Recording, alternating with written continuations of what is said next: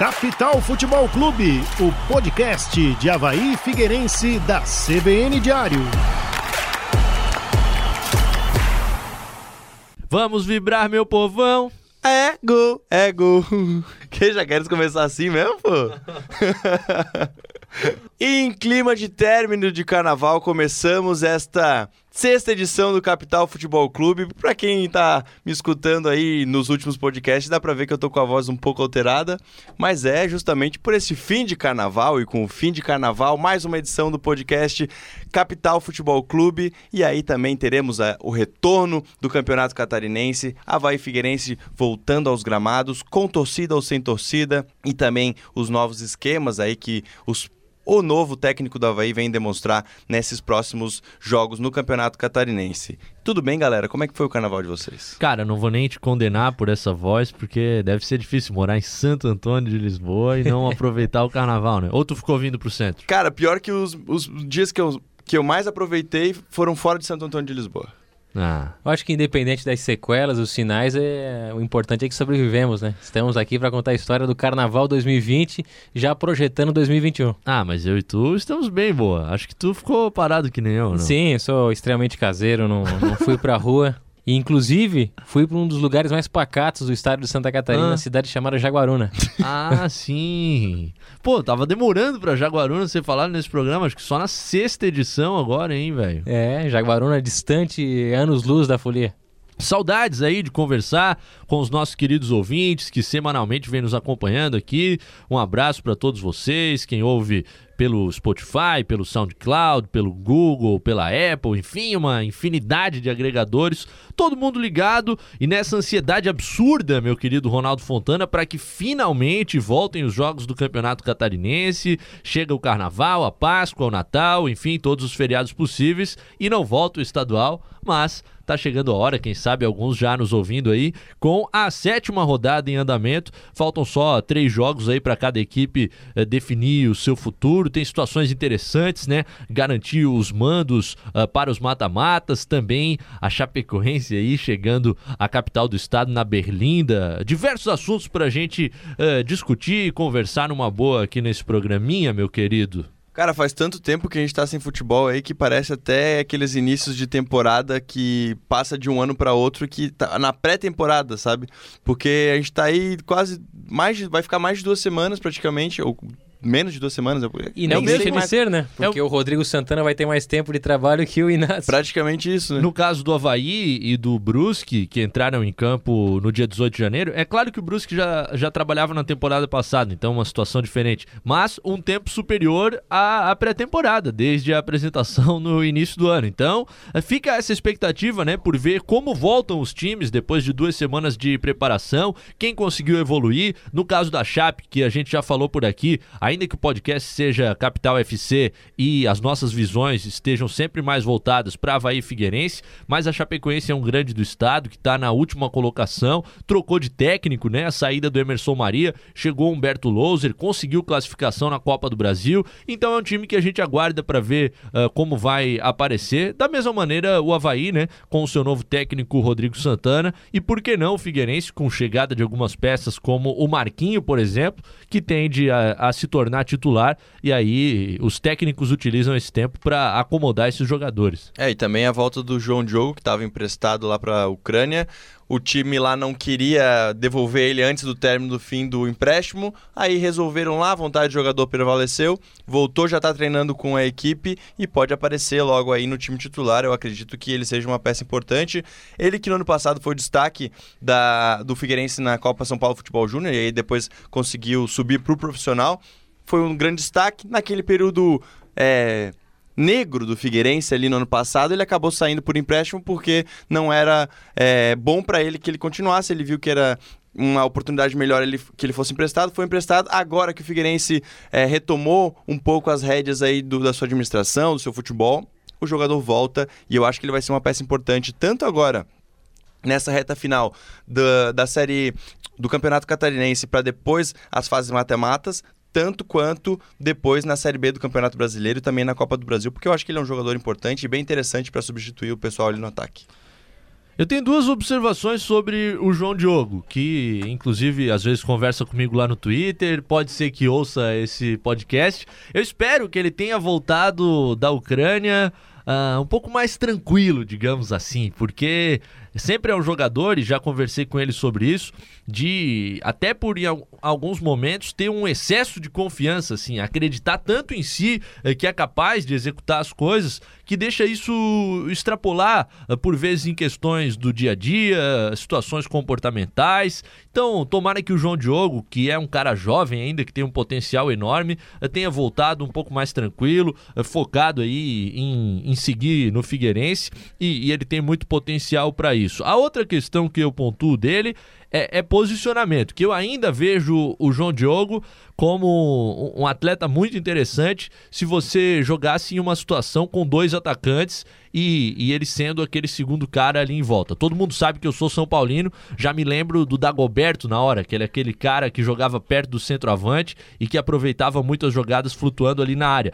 Não vejo tanto o João Diogo nesse esquema três atacantes, uh, uh, tanto como nove pela questão uh, porte físico, quanto pela extrema por velocidade. Mas vamos ver se ele, se ele cala a minha boca por aí mas no esquema atual do Figueira, uh, não vejo ele nem tirando o Pedro Lucas uh, da, da função central do ataque, nem logicamente tirando o Diego Gonçalves da ponta esquerda, talvez brigando pelo lado direito ali com o Feijão e o Nicolas. É, tem que ver o crescimento dele como jogador o, na experiência que ele teve na Europa. Analisando os números, eu não assisti a nenhum jogo dele na íntegra lá na Ucrânia, a não ser lances ele não teve bons números, tanto é que retorna antes do próprio contrato inicial de empréstimo, que seria até o fim da temporada. Jogou pouco, né, Matheus? Isso, foram cerca de 12 jogos, foram mais de 10 jogos e nenhum gol marcado, ou seja, os números não foram bons. Agora tem que ver o crescimento dele, a experiência na Europa e também aquilo que ele pode agregar ao elenco do Figueirense neste momento. Falando em chegadas, vamos trocar agora um pouco para Havaí, voltamos a falar do Figueirense é,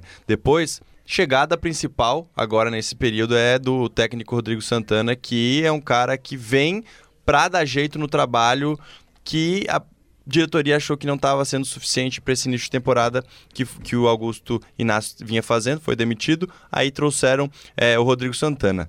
Tem aí, e vai continuar tendo o resto da semana até a estreia contra o Tubarão fora de casa, é, mais um período de testes e a gente tem que ver mais ou menos como que ele vai trocar esse time. Porque o Augusto Inácio vinha jogando com três zagueiros, aquele esquema com três zagueiros, os laterais como alas.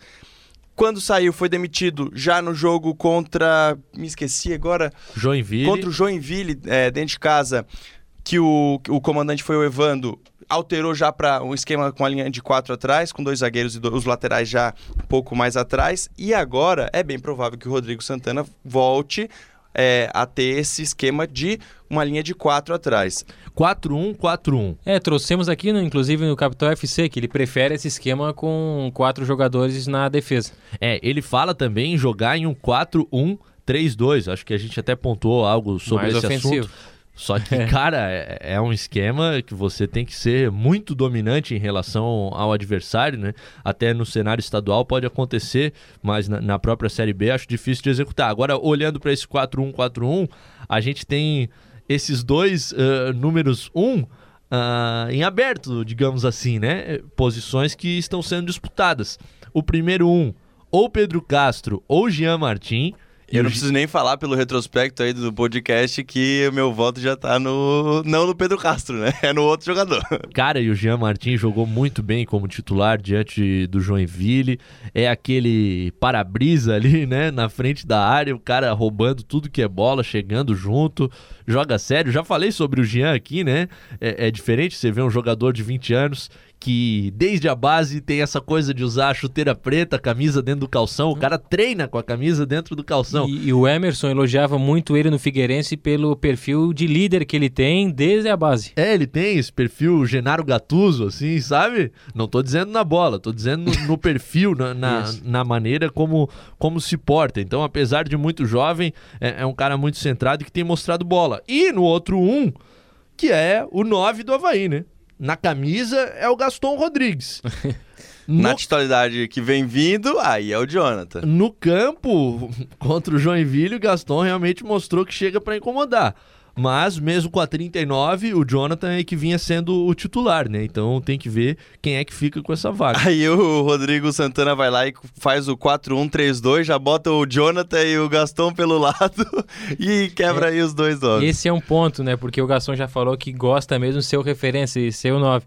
E ficaria difícil encontrar um esquema para encaixar os dois, pelas características são bastante parecidas. Mas é difícil também tu chegar e, e dar titularidade para um cara que acabou de chegar, por mais que seja uma contratação de peso. Pô, tu tira um pouco da moral do guri ali da base que, que subiu e, e teve a responsabilidade ano passado, foi um dos melhores jogadores na temporada no Campeonato Brasileiro e agora ele tá sendo titular. E aí, tipo, tu chega, contrata um jogador para ser o 9, beleza, ele chega com a moral, estrangeiro, gastando um pouco mais e aí chega e já dá a titularidade para ele. Eu acho que o trabalho tem que ser um pouco mais, mais complexo para tirar essa vaga do Jonathan, porque senão também tu, tu, tu desmotiva um cara que tá.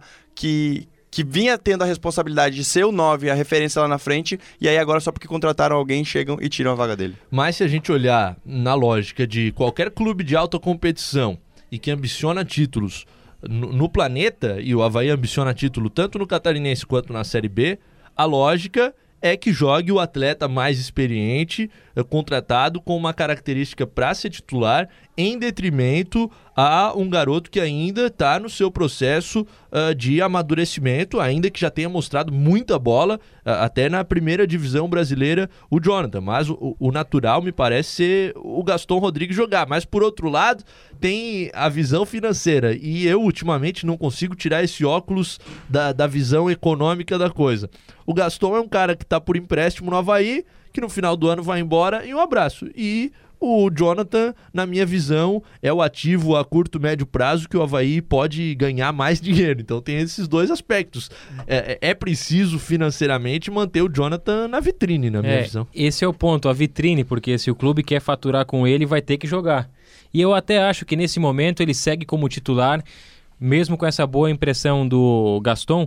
E também em outras posições, o Cadu falava do 5 e também da lateral esquerda, a gente pode citar aqui o Capa. Tem que ver se o Rodrigo Santana vai chegar mudando completamente o esquema e o time ou se vai ser de forma gradual. Ou seja, já vai chegar colocando o Pedro Castro no banco, o Jean Martins titular, já vai colocar o Gaston titular, já vai colocar o Leonan na lateral esquerda. Tem que ver se ele já vai mudar todas as peças ou se isso vai ser automaticamente nessas rodadas finais do Campeonato Catarinense antes da fase final. O Havaí também tem uma experiência legal nesse jogo contra o Tubarão, que é a gente ver o jovem e canhoto Zé Marcos, de 22 anos, jogando na esquerda da zaga em um esquema que não seja com três zagueiros. Vai jogar muito provavelmente o Zé Marcos ao lado do Betão. Então, também é um jogador que tem uma margem de crescimento, já atuou fora do país, voltou para o Brasil para vestir a camisa do Havaí. Vamos ver como é que ele se porta ao lado do Betão. Eu já vi algumas críticas ao Betão.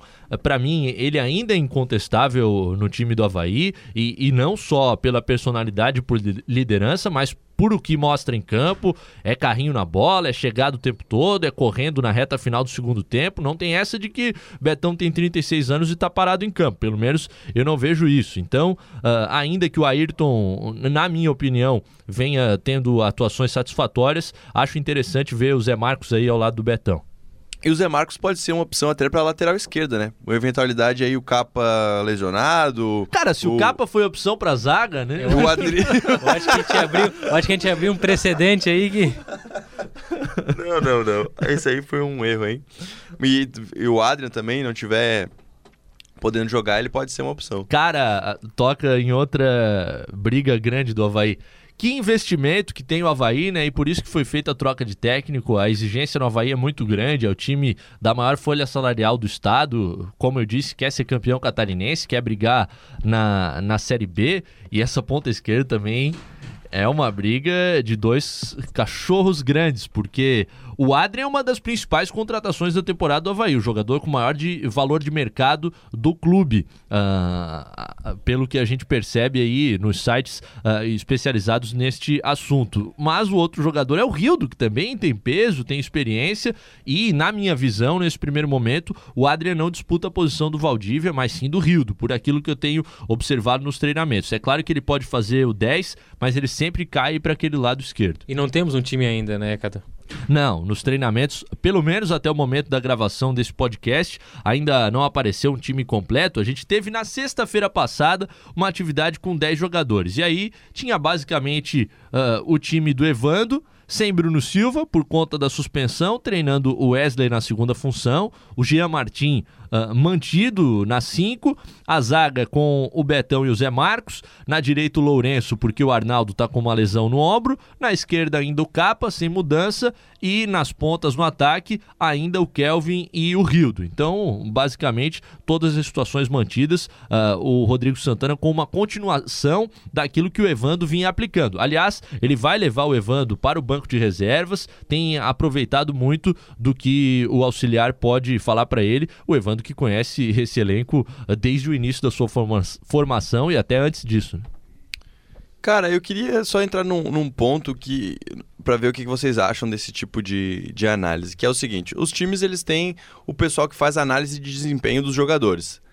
Às vezes a gente vê que um jogador tá ali, principalmente nos jogos, não tá dando aquele retorno que o, o time precisa dentro de campo.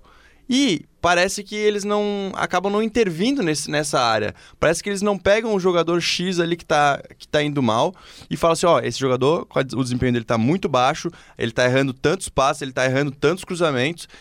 Acho que a gente tem que ver uma outra opção e talvez dar uma chance para o determinado jogador. E cara, o catarinense é para testar jogadores, como por exemplo, o Capa vem errando bastante em alguns quesitos. Por que, que não coloca o Leonan ali na, na esquerda e, e testa para ver como é que ele joga na, na lateral? Isso é uma das opções. Porque, pô, é, Campeonato Catarinense, a classificação é quase certa pode fazer um teste ali num, num, um ou dois pontos que não vão prejudicar tanto assim o time e às vezes vão corresponder muito melhor do que alguém que está vindo em baixa. E, e, esse que é um, um, ponto que eu acho que os analistas deveriam tratar, não só na hora de contratar alguém. Pô, a gente vê assim, não, é, vamos fazer análise daquele jogador que a gente quer contratar, mas eles olharem um pouco mais para dentro do clube e talvez mudar uma peça ou outra. Até me lembro agora de um, de um filme que é o Homem que Mudou o Jogo. Eu não me lembro como é que chama em inglês esse filme, mas é basicamente um, um filme de um, de um, treinador de beisebol que ele muda toda, toda a forma de jogar, e é uma história real isso, é, ele é baseado em fatos reais. Que ele através muda... das estatísticas. Através das estatísticas, ele vai mexendo e contratando e botando algum jogador ou outro para jogar conforme as estatísticas. É Moneyball, né? É, em inglês. Não me recordo, mas enfim. E é justamente isso. Eu, eu gostaria muito de, de ver os analistas de desempenho é, botando a mão um pouco mais no time dessa forma. Não, lógico, querendo falar, não, temos que mudar esse por esse, mas dando um parâmetro geral para, para os treinadores, para a comissão técnica para fazer essa alterações, essas alterações. É, eu acho que esse trabalho que o Ronaldo citou, ele é feito, mas tem a hierarquia e o técnico a, tem a palavra final. Agora, o que acontece também é aquela máxima de que o jogador treina bem, mas não joga bem. Chega na hora H, não rende aquilo que fez no treino, que é a principal resposta quando é questionado em coletivas que o técnico dá. Olha, é, durante a semana foi assim, assim, assado, mas durante o jogo não rendeu aquilo. Os números estão aí.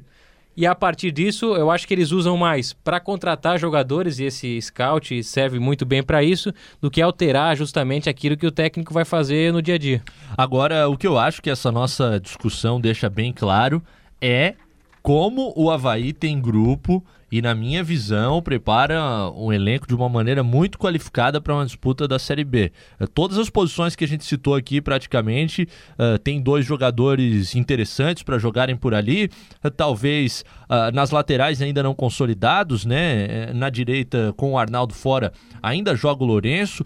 Só que a gente também não tem tanto assim a, a, reclamar do Lourenço, né? Se não, não é o melhor em campo, tem atuações de irregularidade. Na esquerda, essa possibilidade do Leonan, enfim, na zaga tem outras opções. O próprio Rafael Pereira, que está se recuperando de lesão. Talvez a zaga seja o ponto de maior atenção aí para a Série B, mas eu acho que o que a discussão evidencia é que o Havaí dispõe de boas peças em praticamente todas as posições. E agora a gente tem para ouvir justamente do Havaí o Jonathan, que é uma dessas opções de mantenimento ou não, da, da manutenção ou não do ataque do, do Havaí.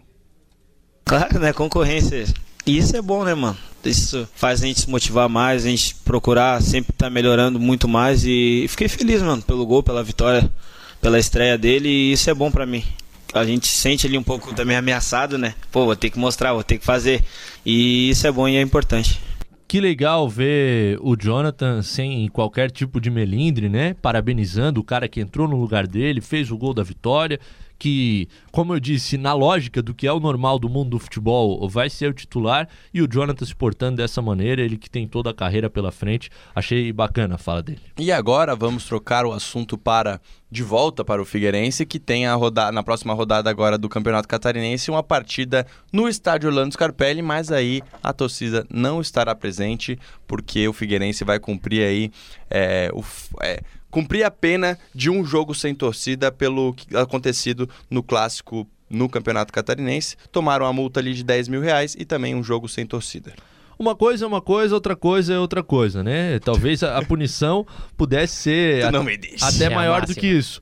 Agora é uma tristeza, meu velho, o tal do estádio vazio, hein, Boa? Tu estavas no Havaí Marcílio Dias, né, cara? Exatamente, é outra história, dá pra ouvir alguns detalhes que a gente não acompanha durante o jogo, mas aquela energia, a vibração da torcida que muda completamente até a descrição de um lance é, é indescritível. Cara, eu não conseguia acreditar que ia ter um jogo. Tava entrando no gramado, os jogadores ainda não estavam, estavam Foi a tua vestiários. primeira vez também. É, e, e tá, tá ali dois, três seguranças, não tem mais ninguém no estádio. Tu, tu, não acredita que vai acontecer uma partida de futebol. Imagina um jogo da relevância que é esse Figueirense Chapecoense. O Alvinegro pode garantir matematicamente a sua classificação, que vai acontecer, é claro, de toda maneira, mas já pode ocorrer nessa rodada. E a Chapecoense, meu velho se ficar com três pontos, com três empates e quatro derrotas em sete rodadas, vai ter que fazer milagre. E vai ter aquela final, que eu acho que é um jogo que já tá todo mundo pensando, da última rodada, que é o Tubarão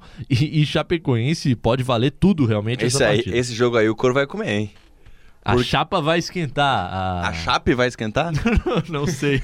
e ainda essa questão dos portões fechados, eu tinha separado a questão financeira aqui, porque, de fato, a ajuda do torcedor era importante no estádio, isso não há dúvida alguma. Agora, do ponto de vista financeiro, o Figueirense teve prejuízo diante do Juventus, 20 mil reais, teve prejuízo diante do Joinville, 19 mil reais, e teve lucro no Clássico de Santa Catarina.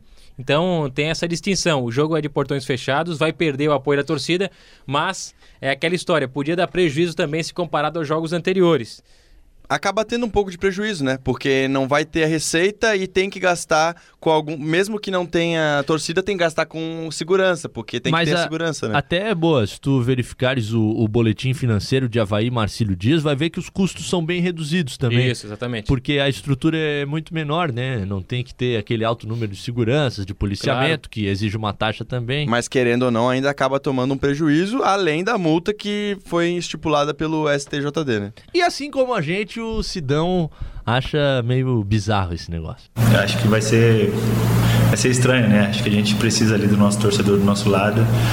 É uma punição, acho que, que é cabível por, pelo que aconteceu, mas a gente precisa do nosso torcedor ali do nosso lado e vai ser uma novidade para mim, em especial. É, não tem como. É, é diferente para todos nós que estamos nesse meio. Mas por tudo aquilo que aconteceu, né? Invasão, se não é o Gladson, e depois do Bruno Silva naquele ato semi-insano, uh, o torcedor poderia de fato ter agredido um atleta profissional dentro do seu espaço de trabalho. Então, apesar de ter identificado todas as pessoas, o Figueirense não conseguiu uh, se livrar desta punição, que é claro tem um peso até por ser um jogo relevante, né? Com todo respeito, mas não é um Figueirense e Concórdia no estádio Orlando Scarpelli, não é um jogo teoricamente mais fácil, é um jogo contra um dos grandes. Isso vai facilitar um pouco para Chapecoense que quer subir na tabela para evitar qualquer risco de, de rebaixamento, né? E o fato é que, só para acabar esse assunto aí, é de que o Figueirense ele não tem a culpa de que os, os torcedores invadiram. Ele tem a culpa de não ter é, prestado a segurança devidamente certa para que. A prevenção. A, né? É, a prevenção é o, é o caso ali. E que até um, um segurança que estava lá acabou sendo agredido também. Mas esse que é o caso. Ele é. Eu acho que é o artigo 213, se eu não me engano, que fala que tem que na praça esportiva que está sendo realizado o, o, o, jogo ali, o Figueirense deveria dar todo o suporte e não aconteceu. E fazendo essa brincadeira aí da análise por posições, né? Se a gente já tinha feito uh, com a equipe do Havaí, olhar também para o Figueira. E me parece o Gugu vai fazer todo o mistério, porque ele sempre faz, o Márcio Coelho, técnico do Figueirense. Mas Fechou me... o treino de quarta-feira? É, me parece que o momento é. Será que o Marquinho já, já pinta na equipe titular, né? Porque legal, o Guilherme vinha ah, fazendo o que ele podia por ali, como camisa 10 do Figueirense, carimbador, como diz o Chico Lins, aquele atleta que passa e já se apresenta para receber de volta mas até naquela lógica que a gente já citou aqui no podcast, o Marquinho é um jogador de, de um patamar diferente, né, a nível de carreira e também chega para ser titular, pode ser já diante da Chapecoense. É, eu acho que ele só não é titular já contra a Chapecoense na, nos próximos jogos se tiver alguma restrição física.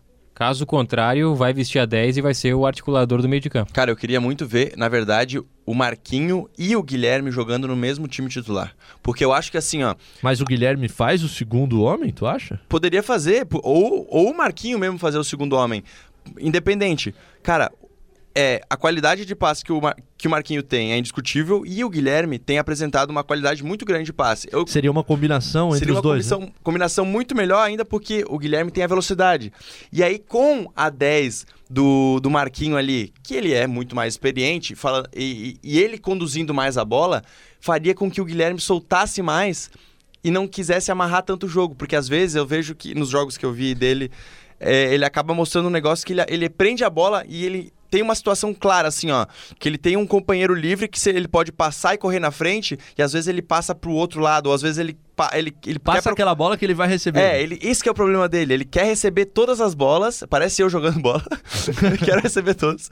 e aí, toca a bola já querendo receber e isso às vezes impede um pouco a construção da jogada. Com o Marquinho fazendo a construção um pouco melhor ali e retendo um pouco essa bola, eu acho que saindo um passe na frente para o Guilherme pode dar um bom resultado. Se tu pensar, por exemplo, o esquema que jogava o Inter de Porto Alegre no ano passado, para citar um exemplo de um time que joga assim, um primeiro volante bem fixo, poderia ser o Pereira, pode ser o Aroca quando tiver recuperado, pode ser talvez o Paulo Ricardo, e aí um jogador pela direita, o Guilherme, e pela esquerda, o Marquinho, por ser canhoto, por ser destro, seria o posicionamento mais lógico. Agora tem que ver se os dois têm gás para fazer essas funções de um time que joga com esse tripé, porque a exigência física e de marcação e transição ofensiva é muito grande. E, e caminharia muito para um esquema até 4-1-3-2, né? Bastante ofensivo poderia ser uma opção até de variação tática numa partida.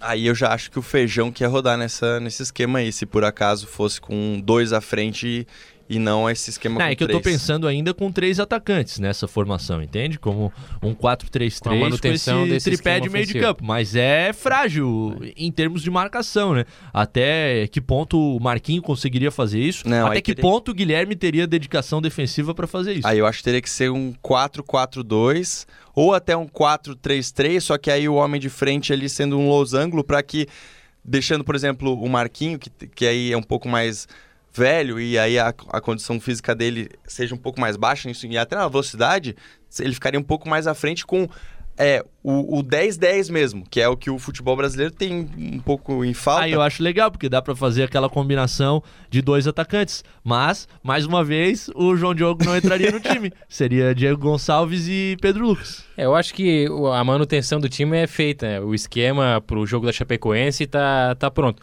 É, Seria a dúvida de posicionamento de criação. Só que, me desculpa, hoje em dia no futebol brasileiro é difícil você parar de jogar com três na frente, velho. É, é, quase automático, todos os treinadores fazem isso. Então é alguma outra solução de meio de campo. Acho difícil Guilherme e Marquinho ao mesmo tempo. Acho que Guilherme e Marquinho brigam por esse jogador central do meio de campo, com o Figueirense jogando com dois volantes atrás. E agora, trocando o assunto, mas mantendo no Figueirense, fim de carnaval a coloninha campeã do carnaval aqui de Santa Catarina, Décimo de Florianópolis, título. na verdade, né? Parabéns, Décimo unidos. título. E eles, é, em um determinado ponto da letra, homenagearam o Figueirense. E aí a gente vai ouvir um pouco agora da, do enredo do homenageando o Alvinegro. Novo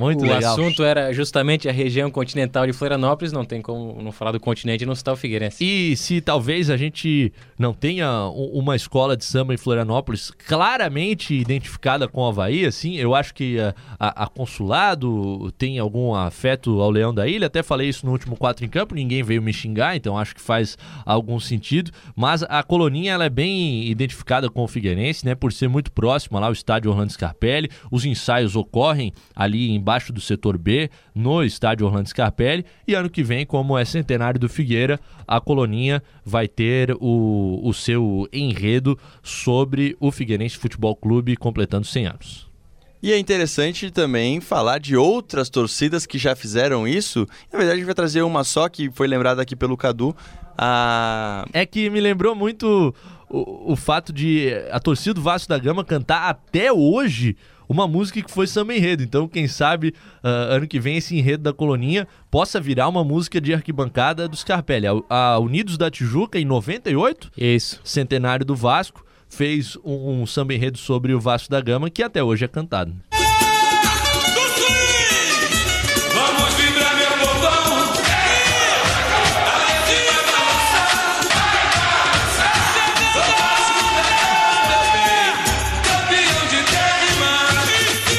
Ano que vem, o centenário do Figueirense. Quem a gente sabe, vai hein? ter um samba enredo da coloninha homenageando o Figueirense. Pô, seria muito irado se a torcida começasse a cantar depois disso. Olha, eu tô querendo emplacar aqui no podcast a gente trazer mais ah, canções de torcidas e tudo mais. Então, se você concorda comigo e acha que a gente tem que trazer algumas canções de torcidas por aqui, eh, manifestem-se aí, mandem nas nossas redes sociais. Só que a gente fala de Vasco.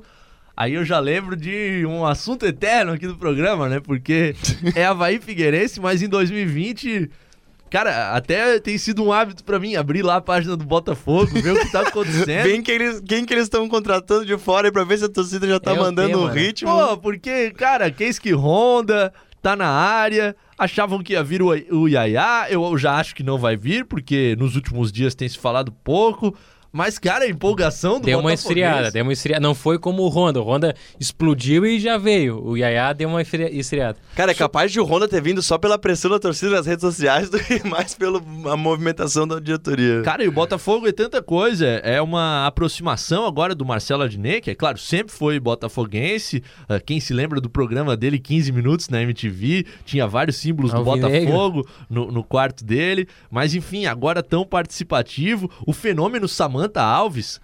Cara, essa guria é um absurdo. Não sei se vocês já viram no Twitter, ela tá com 150 mil seguidores. A moça que fez o vídeo lá dançando no bairro de Madureira. Agora ela faz a TV Botafogo no YouTube. Enfim, muitas coisas acontecendo. E agora a expectativa do Yaya também gerou uma obra. Dory, absurda. man. Já tá vindo lá da África, tio rei. Quem pagou, quem pagou? Adine. Adine e os irmãos Neto. O cara tem que ser muito E pagou. Bilionário Moreira Salve Ei, financiou. os irmãos Neto também são os youtubers que Japonês, são ricaços aí no meio do, do YouTube e, E agradeceu os e chegaram a patrocinar também o aeroportos. Botafogo. Onde é craque Moreira Salve bilionário. Ah, cara, a criatividade do Botafoguense. Que coisa absurda, né? Tem mais alguma coisa pra gente dar risada aí pra fechar esse podcast que já tá imenso? É, eu acho que tem um episódio Augusto Inácio, é, acabou deixando o Havaí, poucos jogos e a repercussão lá em Portugal no programa, em um programa do canal A Bola TV. O Augusto Inácio foi despedido, não é? Coitadinho. Dois É meses. o primeiro, é a primeira Menos dois chicotada psicológica. Como é que se diz no Brasil? Cá quando se despede um treinador é chicotada psicológica. Coitado, o, Gostei desse. o Augusto Inácio se calhar, ainda nem tinha a TV cabo instalada. dois meses. Não vai ser. Botou o assunto, não sei. Ele não tinha TV a cabo, mas ele tinha os links, ele assistia pelos links, ele não precisava de TV a cabo, pô. E o que eles chamam de chicotada psicológica é o Isso. nosso fato novo, Pois né? é, o eu aprendi isso de elenco, em né? Portugal quando o técnico é demitido de forma precoce, é chicotada psicológica. Aqui é o quê? Dá um choque no elenco? A é, o fato novo. O famoso fato É. novo. Aqui é a cultura brasileira, né? O técnico faz cinco Chicotada. jogos aí é demitido. Ah, é. Teve o Cristóvão Borges no Atlético Goianiense. Sete jogos, cinco vitórias, ele foi demitido. Coitado do Cruzeiro. Essa daí eu achei. Futebol brasileiro, né? E talvez caiam mais técnicos aí até o final do catarinense. É isso aí? Fechamos? Um abraço, né? Um abraço e um abraço. Cara, eu queria Um só mandar cada um, mandar um abraço para o pai do Luiz Neto, meu grande amigo. Eu tava no aniversário dele. E eu cheguei lá, eu já conhecia ele, obviamente. Ele mas que é filho do Luiz, né? Certamente, né? Porque o filho dele é o Luiz Neto, então. Ele é o filho do Luiz. E aí ele chegou lá e falou pro, pro meu amigo Neto, ah, esse aqui que é o Ronaldo CBN. Daí ele falou, ah, eu falei pra com ele, né? Ah, sou sim e tal. Daí ele falou assim, o meu amigo falou pra ele, pra mim no caso, ah, ele é um fã da, da CBN e tal. Daí eu falei, ah, não, tá brincando, de- falando que era fã nosso também. Deu ele, não, não, eu sou fã mesmo, tava até agora ouvindo o Capital Futebol Clube aqui. Olha deu, só. vou, vou mandar um abraço pra ti. Agora tá- tô pagando um abraço aí pro pai do Luiz Neto. Um abraço para todos os nossos ouvintes, a galera que tem acompanhado semanalmente. A gente aguarda o feedback de vocês, especialmente pelo Twitter, enfim, pelas redes sociais. Ah, mandem o que desejarem e a gente fala por aqui na semana que vem. Sempre estaremos aqui na semana que vem e nas semanas que vem e nas que virão. E também nas anteriores, você pode ouvir os programas anteriores aí na sua plataforma preferida de agregador de podcast. Aliás, quanto mais antigo, melhor, é pra ver quanta besteira a gente falou naquela época. É que nem vinho, né?